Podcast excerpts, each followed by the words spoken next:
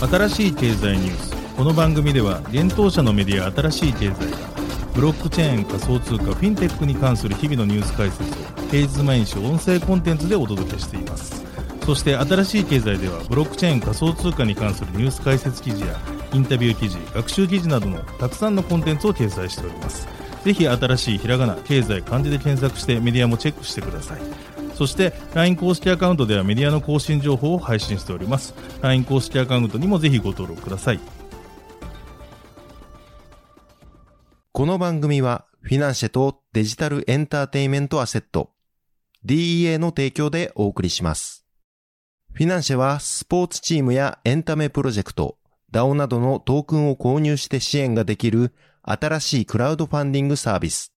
サッカー J リーグ、野球、バスケなどのプロスポーツチームをはじめ、映画やアイドル、インフルエンサーなど100以上のプロジェクトのトークンがフィナンシェで購入できます。さらに、トークン購入者はプロジェクトに応じたキャンペーン参加や NFT などの特典も。ぜひ iOS や Android でフィナンシェのスマホアプリを入れて新たな応援体験を味わってください。あなたの夢がみんなの財産になる。フィナンシェ。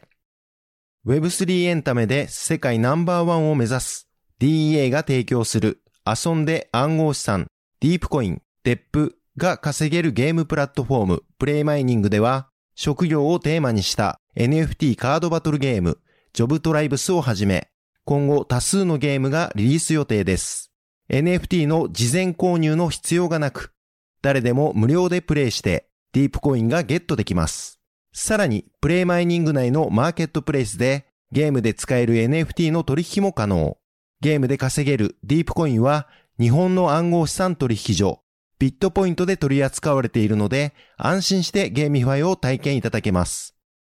遊んで稼げるだけでなく、世界の誰かを助けられる Web3 ゲームの可能性。まだ遊んでいない人は、 PlayMining で検索して、ホームページにアクセスして遊んでみてください。メールアドレスだけで登録できます。現当社新しい経済編集部の武田です。大塚です。はい、本日は6月の20日月曜日です。今日のニュース行きましょう。FRB ステーブルコインの構造的脆弱性を指摘。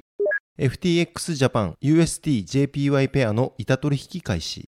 FTX カナダの暗号資産取引所ビットボー買収へ。フォビグループニュージーランドで金融ライセンス取得。イミュータブル X 約675億円規模 Web3 ゲームファンド立ち上げ。バイナンスブラジルレアルの入出金を一時停止。越野純子 NFT 発売へ現物特典もアンドファクトリーアートピア始動一つ目のニュースいきます。アメリカ連邦準備制度理事会 FRB が金融安定化リスクの例としてテラ USD やその他アルゴリズム担保型ステーブルコインのディペグ問題を暗示し最新レポートで指摘したというニュースです。レポートが公開されたのは6月17日でステーブルコインの動向に関しては金融安定化に関する動向 Developments related to financial stability の項目で説明されています。具体的にステーブルコインについて自国通貨や他の参照資産に対して安定した価値を維持することを目的としたデジタル資産であるステーブルコインやその他のデジタル資産の市場における最近の緊張は急速に成長する暗号資産セクターの構造的な脆弱性を浮き彫りにしていますとしています。レポートによればステーブルコインの流通総額は過去1年間で急速に増加し2022年3月には1800億ドルを超えているといいます。またステーブルコインの発行体であるテザー、USDC、BUSD の3つがステーブルコイン市場全体の80%以上を占め、ステーブルコインセクターは依然として集権的なリスクを維持しているとのことです。また一部のステーブルコインの価値下落や他の暗号資産市場の最近の市場価格下落はステーブルコインの構造の脆さを示しているといいます。またレポートではより一般的には安全で十分な流動性のある資産に裏打ちされておらず適切な規制基準に従わないステーブルコインは投資家や潜在的に金融システムを不安定にする可能性があるなどリスクを生じさせますとしこれらの脆弱性はステーブルコインの裏付けとなる資産のリスクと流動性に関する透明性の欠如によりさらに悪化する可能性がありますと伝えました。さらに他の暗号資産のレバレッジ取引に必要な証拠金を満たすためにステーブルコインの使用が増えることでステーブルコインの需要の変動が増幅され償還リスクが高まる可能性がありますと補足して説明しました。続いてのニュースいきます。国内暗号資産取引所 FTX ジャパンが外国為替取引所取引を提供開始したことが6月20日に分かったというニュースです。FTX ジャパンでは以前から交換所サービスでアメリカドルと日本円の交換が可能でしたが、外国為替取引所取引開始により USD、JPY の取引ペアによる板取引が可能になったとのことです。なお FTX ジャパンでの外国為替取引所取引は現物のみの提供となっており、証拠金取引の取り扱いはないと言います。また暗号資産取引と同様に取引引手数料がかかりますが、FTX 独自トークンである FTX トークン FTT を保有しているユーザーは手数料の優遇が適用されるとのことです。注意点としては、アメリカドルの直接入出金はサポートされていないため、アメリカドル残高の出金をする場合は、一旦日本円に交換して出金する必要があるとのことです。なお、FTX ジャパンでは国内取引所では唯一となるパーペチュアル取引を提供しています。パーペチュアル取引とは、現物と先物 CFT の特徴を併せ持つデリバティブ取引です。従来の先物取引では契約時に決済満期日とその日にいくらで売買するのかを決定しますが、パーペチュアルには現月がなく無期限に縦玉を保持することが可能です。なお、レバレッジ設定は2倍までとなっています。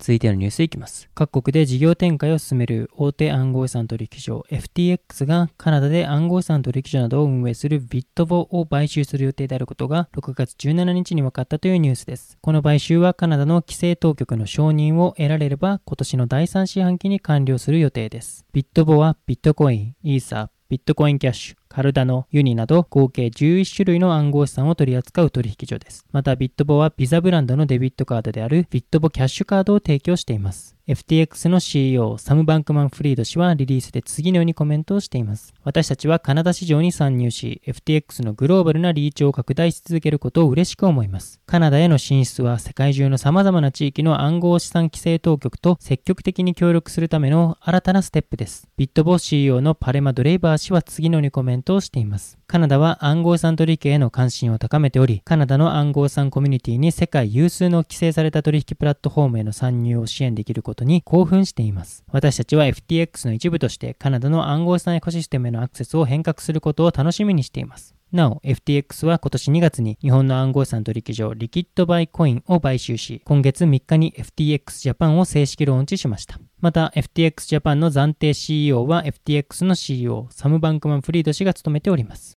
続いてのニュースいきます。グローバルに暗号資産取引所を展開するフォビグループがニュージーランドで金融サービスプロバイダー登録が完了したことが6月17日に分かったというニュースです。FSPR 完了により、フォビグループはニュージーランド金融規制当局の規制のもと暗号資産 OTC 取引サービスや外国通貨取引所価値移転サービスを運営できるようになるとのことです。また、フォビグループは同日、中東ドバイで DIFC イノベーションライセンスを取得したことも合わせて発表しています。DIFC はアラブ首長国連邦ドバイの臨海部にある金融特区で中東、アフリカ、南アジア地域を代表するグローバル金融センターです。DIFC イノベーションライセンスの取得により、テクノロジーエコシステムへのアクセスやテクノロジーの研究開発支援、税金優遇措置などが受けられるとのことです。最近のフォビグループの動向として、先月5月にフォビグループはラテンアメリカでの事業拡大を目的に、同国で初めて設立された暗号資産取引所、ビテックスを買収しています。この買収により、フォビはビテックスの交換業務を自社のプラットフォームと統合するとのことです。また、一方で、フォビタイランドはタイ証券取引委員会の決定により、7月1日に事業を完完全停止することが決まっております。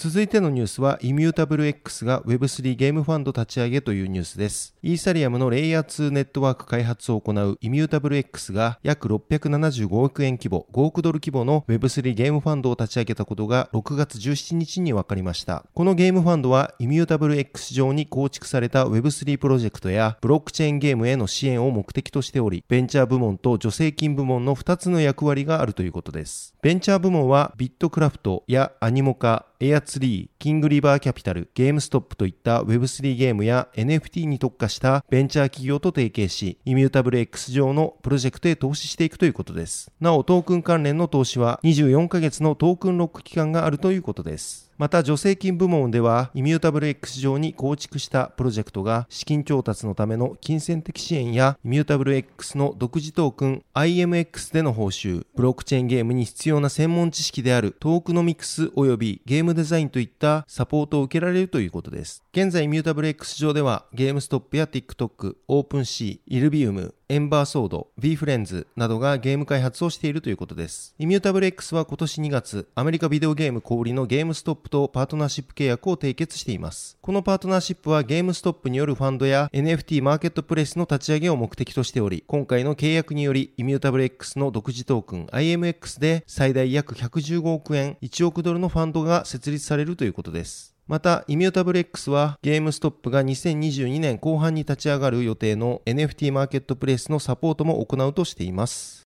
続いてのニュースは、バイナンスがレアルの入出金を一時停止というニュースです。大手暗号資産取引所、バイナンスが、ブラジル中央銀行開発の即時決済システム、PIX を介したブラジルレアルの入出金を一時停止したことが6月18日に分かりました。バイナンスは1年8ヶ月の間、ブラジルレアルの入出金を PIX 経由で運営していたブラジルの決済事業者、キャピチュアルとのパートナーシップを終了したということです。バイナンスがブラジル中央銀行によるポリシー変更により、ピックスを介した預金が不安定になっていることをユーザーへ通知していたとコインデスクは報じています。そのためバイナンスはブラジル中央銀行と証券取引委員会 CVM から認可されたブラジルの証券会社ポールインベストメントの買収手続きを進めながら新たなブラジルの決済事業者に切り替えるということです。なお新たな決済事業者は近日中に発表する予定としています。バイナンスは今年3月、ポールインベストメントの買収に向け覚書 MOU を締結しています。この覚書締結は、ブラジルで暗号資産とブロックチェーンのエコシステムのさらなる発展を目的としているということです。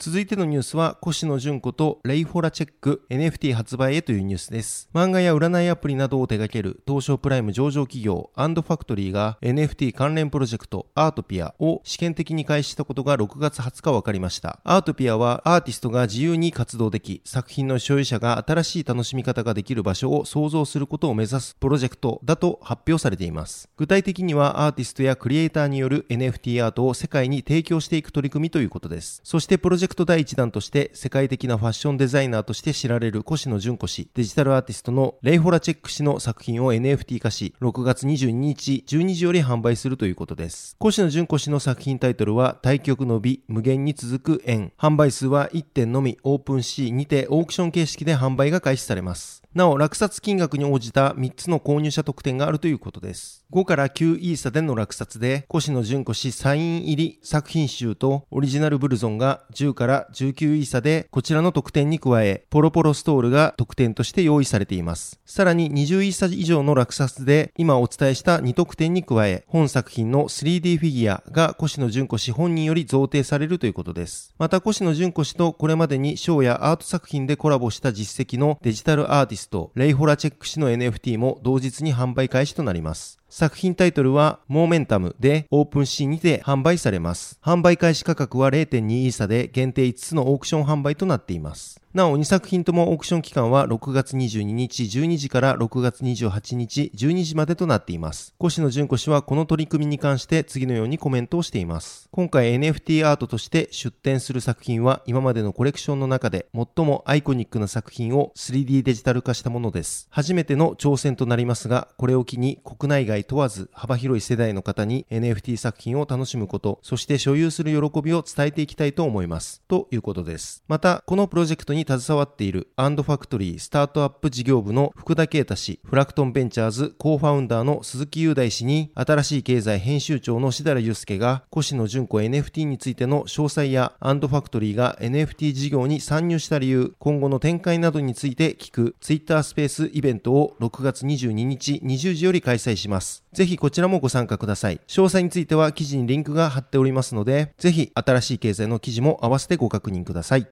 はい、本日のニュースは以上となります。そしてこの週末に新しいコンテンツ出させていただいておりますので紹介させていただきます。一つ目は試し読みの記事となっております。足元から賛成せよ。DAO で取り戻す民主主義の本質。僕たちはメタ国家で暮らすことに決めたよりです。こちらの記事では、ブロックチェーンエンジニアの落合翔吾氏の初の著書、僕たちはメタ国家で暮らすことを決めたの試し読みとなっております。Web3 関連の出版が相次ぐ中、こちらの書籍では DAO が世界を再構築できるのかについて思考を巡らせた一冊になっています。書籍の中で落合氏が現在開発を進めている DAO 作成プロトコル、アルガについても紹介がされています。新しい経済は本書の出版を記念して書籍の中に収録された落合氏と3人の有識者の対談パーートの一部を試し読みとして公開しています。全3回中第1回目の今回は、ブロックチェーン戦略政策研究所代表の日田圭一氏との対談、足元から賛成せよ、DAO で取り戻す民主主義の本質の一部を公開します。ぜひ、この記事で書籍の魅力に触れ、本書を手に取っていただければと思います。